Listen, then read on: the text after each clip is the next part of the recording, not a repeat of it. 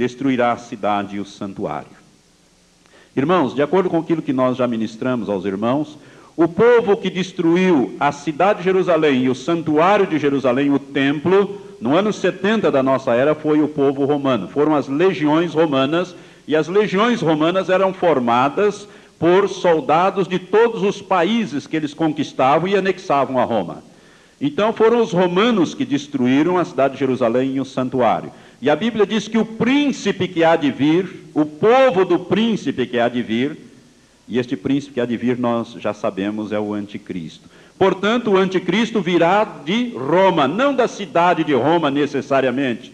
Ele não será italiano necessariamente, mas com toda certeza ele será do antigo Império Romano. Por que, que eu acho que ele não será italiano, propriamente dito? Ele não será um judeu de raça, mas nascido na Itália. Por quê? Porque a Itália, nesse contexto aqui, ela é um país forte. E a Bíblia nos fala que ele é um pequeno chifre. Ele é forte, mas é um chifre pequeno. E chifre significa poder. No caso ali, um país pequeno. E a Itália não é um país pequeno, dentro da comunidade das nações. A Itália é um país rico. A Itália é um país culto. A Itália tem uma influência no mundo inteiro. Né? A Itália faz parte do G7, que agora são G8, né? grupo do, dos sete mais ricos países do mundo. Agora incluir a Rússia, mas a Rússia não é rica. A Rússia está lá porque ela é poderosa. Mas financeiramente ela está indo muito mal. Mas a Itália não, a Itália faz parte do G7, do grupo dos países fortes. Por isso que eu acho que ele não será italiano, no sentido é, de ter nascido na Itália ou na cidade de Roma, mas dentro do antigo império romano restaurado, com toda certeza. A Bíblia fala que ele virá ali. E irmãos, mais uma vez eu quero ressaltar a tendência da de unificação no mundo. É uma coisa espantosa isto. Porque normalmente os países tendem a se separar. Né? A, a, a, os países tendem a formar novos países os países maiores a perder território formando outros países. É assim na Europa. Na Europa ali, se você olhar a, a, história dos países europeus, você vai ver que tem países pequenininhos, como Luxemburgo, mesmo é uma tirinha de terra. Eu até não, não olhei a, a, área de Luxemburgo, mas nenhum estado, eh, o estado menor, que é o Sergipe, é maior do que Luxemburgo, com toda certeza. Que é um paísinho pequenininho, inexpressivo em termos de países, né? E nós vemos então que hoje começa a inverter esse processo, começa a unificar. A Alemanha, as duas Alemanhas se unificaram, a Europa está se unificando e a unidade europeia, irmãos, não é só econômica, é política e é também administrativa e é também militar. Em 1991, há seis anos atrás, quando nós estivemos viajando para Israel, passamos por Roma e lá em Roma, no aeroporto Leonardo da Vinci, que é o aeroporto principal de Roma, um dos maiores aeroportos do mundo, lá existe uma, vamos dizer assim, um, um guichê só para os europeus. Então ali você passa só com a carteira de identidade, você não precisa passaporte. Se você é da Alemanha, você desembarca ali no avião, né, e entra em Roma sem nenhuma necessidade de passaporte. Você é europeu. A sua identidade agora é europeia, não é mais é, é, alemã, não é mais dinamarquesa. Você é um cidadão da Europa. Esta, este é o conceito que existe ali.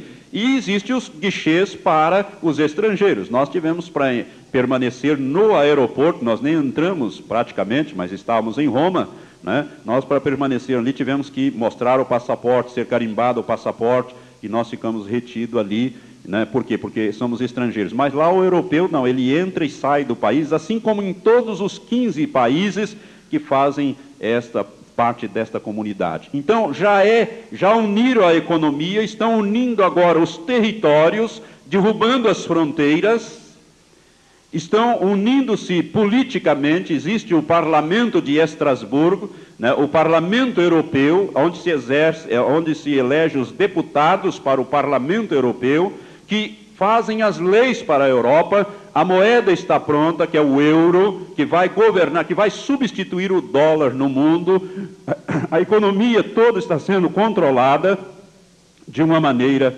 unificada na Europa. Irmãos, tudo isso diante dos nossos olhos, essa tendência de unificação do mundo, ela tem um propósito. Qual é o propósito? O propósito de Deus e também o propósito do diabo nesse negócio é controlar o anticristo, controlar toda a terra. Ele vai governar toda a terra. A Bíblia diz que ele governará por 42 meses com poder total. É claro que quando ele assumir no, quando ele, eh, ele aparecer no cenário mundial, ele já é um pequeno chifre, ele já é um governante de um pequeno país. Ele já estará governando, mas ele vai receber o poder para governar esses dez países. é interessante que o livro de Daniel diz que esses dez chifres, diz que o pequeno chifre que vai aparecer depois, então preste atenção, primeiro aparece os dez, no estágio final serão dez. E do meio deles, ou seja, do mesma base territorial ali, do antigo Império Romano, vai aparecer o pequeno chifre. Três desses reinos vão fazer oposição, não vão querer entregar o poder a ele. E ele vai arrancar três dos primeiros chifres. E quando ele arrancar três dos primeiros chifres, ele passa a ser o oitavo rei, ou o oitavo reino neste negócio.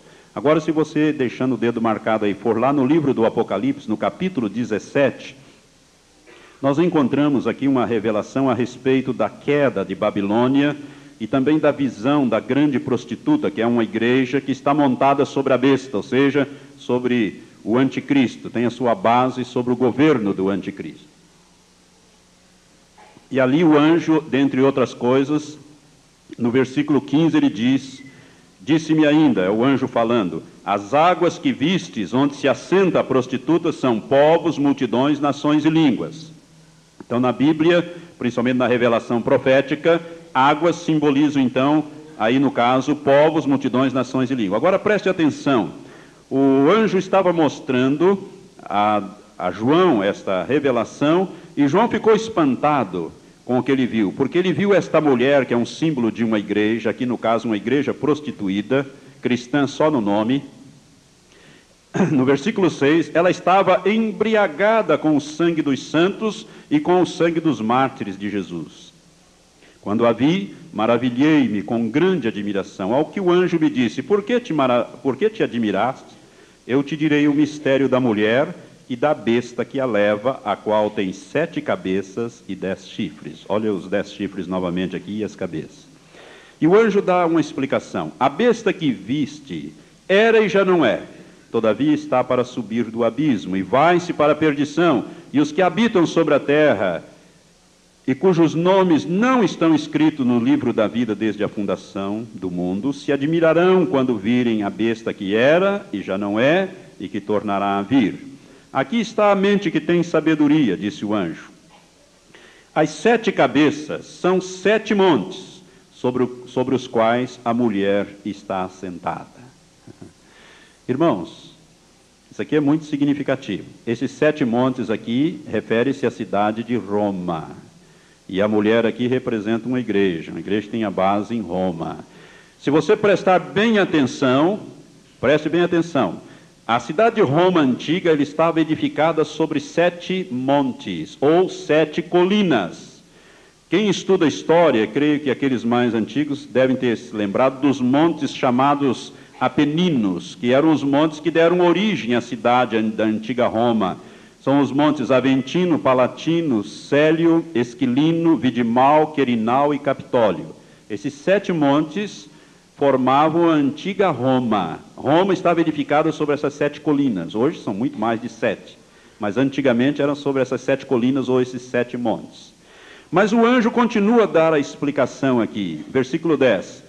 Né? Além desses sete montes, né, que essas sete cabeças representariam os sete montes sobre, qual a mulher, sobre os quais a mulher está assentada, diz o versículo 10: são também sete reis, reis ou reinos. Cinco já caíram, um existe e outro ainda não é vindo, e quando vier deve permanecer pouco tempo. Então, na simbologia bíblica, dada aqui a interpretação pelo anjo, representam também sete reis ou reinos. Aqui está falando de sete reinos que dominaram ou que dominarão o mundo. Cinco já caíram nos dias da profecia que João recebeu ali na ilha de Pátimos, nos dias do Apocalipse. Cinco desses reinos já não existiam mais, já caíram. Quais são esses cinco? o Império Assírio, que é o mais antigo, o Império Egípcio, o Império Babilônico, o Império Medo-Persa e o Império Grego. Nos dias de João, esses cinco já haviam desaparecido. Um existe, disse o anjo. Qual era o império que existia nos dias de João? O Império Romano, o sexto. E o outro ainda não é vindo. Qual é o outro? O outro é o império do anticristo, que é o antigo império romano. Por quê? Porque daquele animal vão surgir os dez reis, o império, o império romano restaurado. Então o anjo diz: um, é, cinco já caíram, esses cinco que eu mencionei, um existe, que é o império romano, e o outro ainda não é vindo. E quando vier, deve permanecer pouco tempo, ou seja, o império do anticristo vai durar pouco tempo. Ele governará a terra durante três anos e meio, 1260 dias ou 42 meses. Será o último império a dominar sobre a terra. Todas as nações, povos, línguas, enfim, toda a humanidade. O último que dominou foi o Império Romano. Depois do Império Romano, tentaram dominar o mundo. Carlos Magno, no ano 800, tentou é, criar os o Sacro Império Romano, o Santo Sacro Império Romano do Ocidente, fracassou. Napoleão Bonaparte tentou, Adolfo Hitler tentou, Gengis Khan tentou, vários outros líderes tentaram unificar a terra, os reinos da terra e fracassaram. Mas o anticristo vai conseguir por quê? Porque Deus vai permitir que ele governe toda a terra durante 42 meses. E deu-se lhe autoridade sobre toda a terra durante três anos e meio. Deus vai dar essa autoridade. Não é? Então preste atenção aqui. E aqui na sequência diz o versículo 12, versículo 11: A besta que era e já não é, é também o oitavo rei e é dos sete, vai-se para a perdição. Então preste atenção: quando o anticristo surgir, estarão dez reinos governando ali na Europa, dez. Ele sobe do meio, ele passa a ser o décimo primeiro. Três faz oposição, ele arranca, anexa esses três, ou destrói esses três.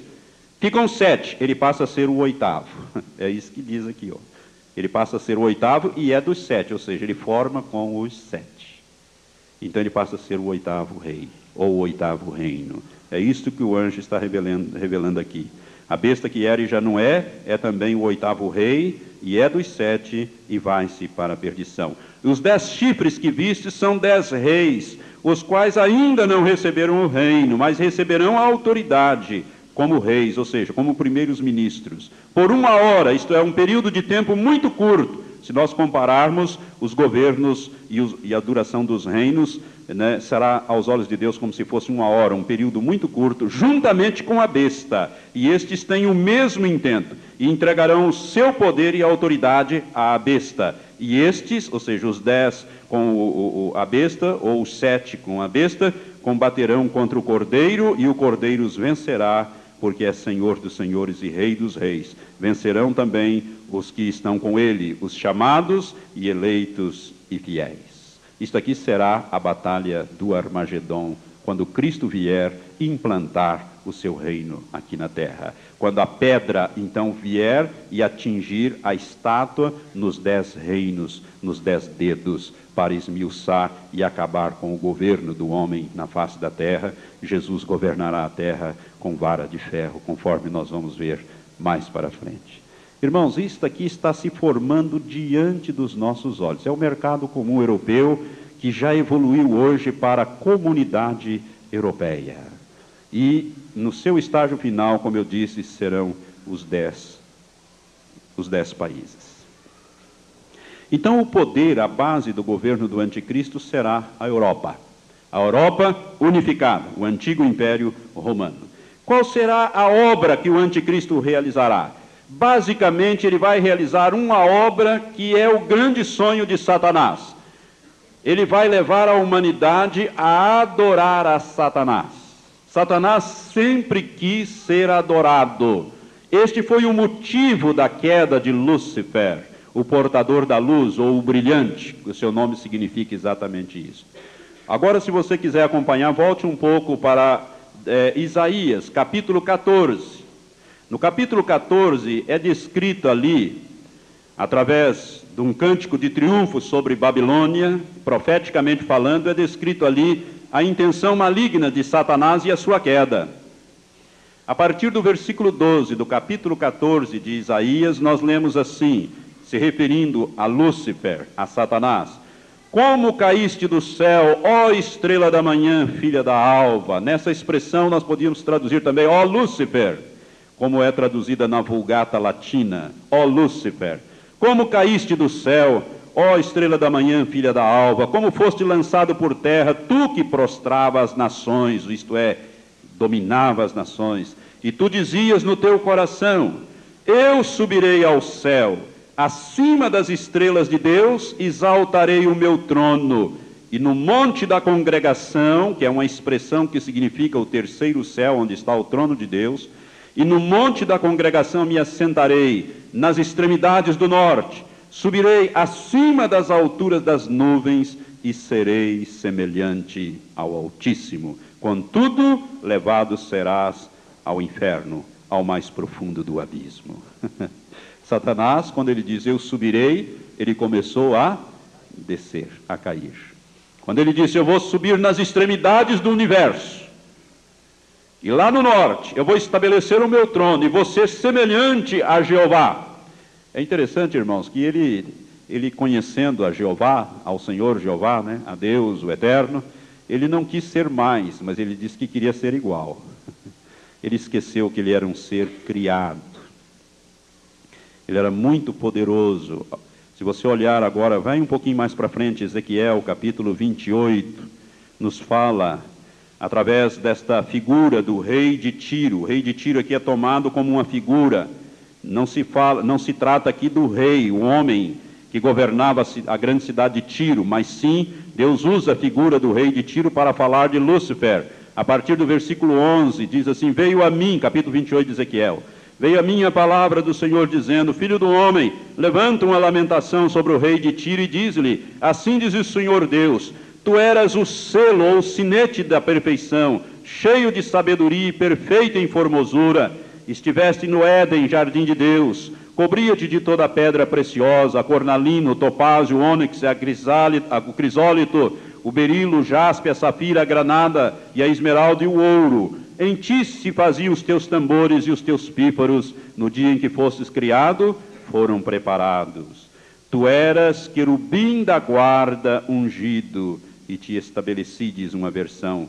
Outra diz: Eu te coloquei com o querubim da guarda. Estiveste no Monte Santo de Deus, andaste no meio das pedras afogueadas. Perfeito eras nos teus caminhos, desde o dia em que foste criado até o dia em que se achou em ti a iniquidade. Então veja bem, versículo 17 diz: Elevou-se o teu coração por causa da tua formosura, corrompeste a tua sabedoria por causa do teu resplendor. Por terra te lancei, diante dos reis te pus, para que te contemplem. Aqui é uma descrição de Lúcifer antes da queda. Perfeito, sábio, lindo, poderoso. Este ser arrastou um terço dos exércitos de Deus, um terço dos querubins, serafins, arcanjos e anjos ele era um querubim ungido, isto é, ele tinha governo. Por isso ele disse: eu, eu subirei e exaltarei acima das estrelas de Deus, estabelecerei o meu trono. Ele já tinha um trono, que ele queria estabelecer lá no extremo norte do universo. Mas Deus diz que ia derrubá-lo de lá, e Deus mandou derrubar. E a Bíblia diz que ele veio para uma outra região entre o terceiro céu e a terra, que a Bíblia chama de lugares celestiais, ali, ou cosmos em Efésios capítulo 6. É ali que está hoje o reino de Satanás. Satanás não está no inferno, ele está nessas regiões. Ali ele tem o seu reino organizado. Mas a Bíblia diz que Deus vai desalojá-lo desta região celeste e vai lançá-lo sobre a terra. Quando ele disse eu subirei, ele começou a cair. Do onde ele estava, do Monte Santo, ele veio para esta região do cosmo. Desta região ele vai ser arrojado na terra, conforme Apocalipse capítulo 12 e da terra ele vai ser lançado no abismo, mais fundo ainda. E do abismo ele vai para o lugar que foi criado para ele mesmo e para todos os anjos dele, os demônios e para todo aquele que recusar a salvação de Deus, que a Bíblia chama de lago que arde com fogo e enxofre, preparado para o diabo e seus anjos. Então, irmãos, veja bem como é importante nós compreendermos esta profecia. Satanás sempre quis ser adorado. É por isso que na tentação do deserto ali, quando Jesus foi confrontar Satanás, depois de jejuar 40 dias e 40 noites, Satanás, depois de mostrar a ele numa visão, uma visão completa, uma visão espiritual, todos os reinos do mundo e a glória desses reinos, as riquezas desses reinos, ele fez uma atrevida proposta ao Senhor Jesus Cristo: disse: Se tu, prostrado, isto é, de joelhos, me adorares, veja bem o que, que ele quer: ser adorado. Me adorares, tudo isto te darei, porque é meu, me foi entregue Adão entregou, cometeu alta traição e entregou o reino da terra ao governo de Satanás.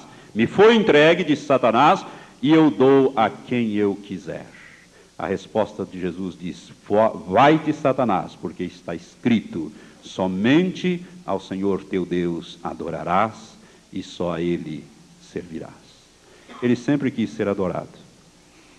Se você quer estar bem com o diabo, adore o diabo.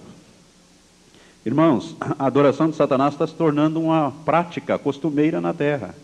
existe a igreja do diabo aqui no Brasil, você sabia disso? Lá em Belo Horizonte, a Manchete, a revista Manchete, publicou inclusive uma entrevista com este homem que lidera, que se auto-intitula Papa do Diabo. Eu tenho essa entrevista, eu tenho essa, essas fotografias e li essa reportagem, e ele é um homem místico, ele fala lá das suas origens. Uma coisa assim terrível, uma coisa blasfema. E este homem tem seguidores. E ele está erigindo lá em Belo Horizonte um grande templo a Satanás. Ele tem a Bíblia do diabo, mostrou impressa, chamada na capa assim, Bíblia do diabo. Irmãos, o satanismo no mundo, principalmente nos Estados Unidos, é uma coisa terrível. E os satanistas adoram a Satanás, são adoradores de Satanás doutora Rebecca Brown, ela publica um livro é, escrito a quatro mãos. E grande parte da revelação ali, Rebecca Brown, nos Estados Unidos, trabalha muito com a libertação de satanistas. E uma das pessoas que fala muito neste livro, que escreve neste livro, é a ex-bruxa Elaine. Ela foi a maior bruxa de Satanás dos Estados Unidos. Esta mulher tinha uma intimidade tremenda com Satanás, a ponto de manter relações sexuais com Lúcifer que se transformava num homem lindo. Ela descreve isso nesses três livros, principalmente no primeiro livro. São coisas terríveis, irmãos, que estão acontecendo na face da terra. O satanismo ali na Califórnia é extremamente forte. O satanismo está envolvido nas forças armadas americanas, na polícia americana, no sistema judiciário americano, na medicina. É uma coisa terrível a pessoa sair do satanismo. Os, os próprios satanistas e os demônios matam a pessoa. Filmes têm sido feitos sobre estes assuntos. Coisas terríveis são ocorridas. São adoradores de Satanás nos dias que correm. Eles entram, inclusive, nas igrejas para destruir as igrejas. Só para você ter uma ideia do que nós estamos falando, esta ex-bruxa Elaine, era professora da escola bíblica dominical de uma igreja. E ela desviou, e era satanista. Ninguém sabia dentro da igreja que ela era satanista. E ela era professora da escola bíblica e desviou muitos jovens para o satanismo. Ela escreve dizendo: uma das coisas que mais pesa no seu coração foram as vidas dos jovens que ela desviou para o satanismo. Coisa terrível.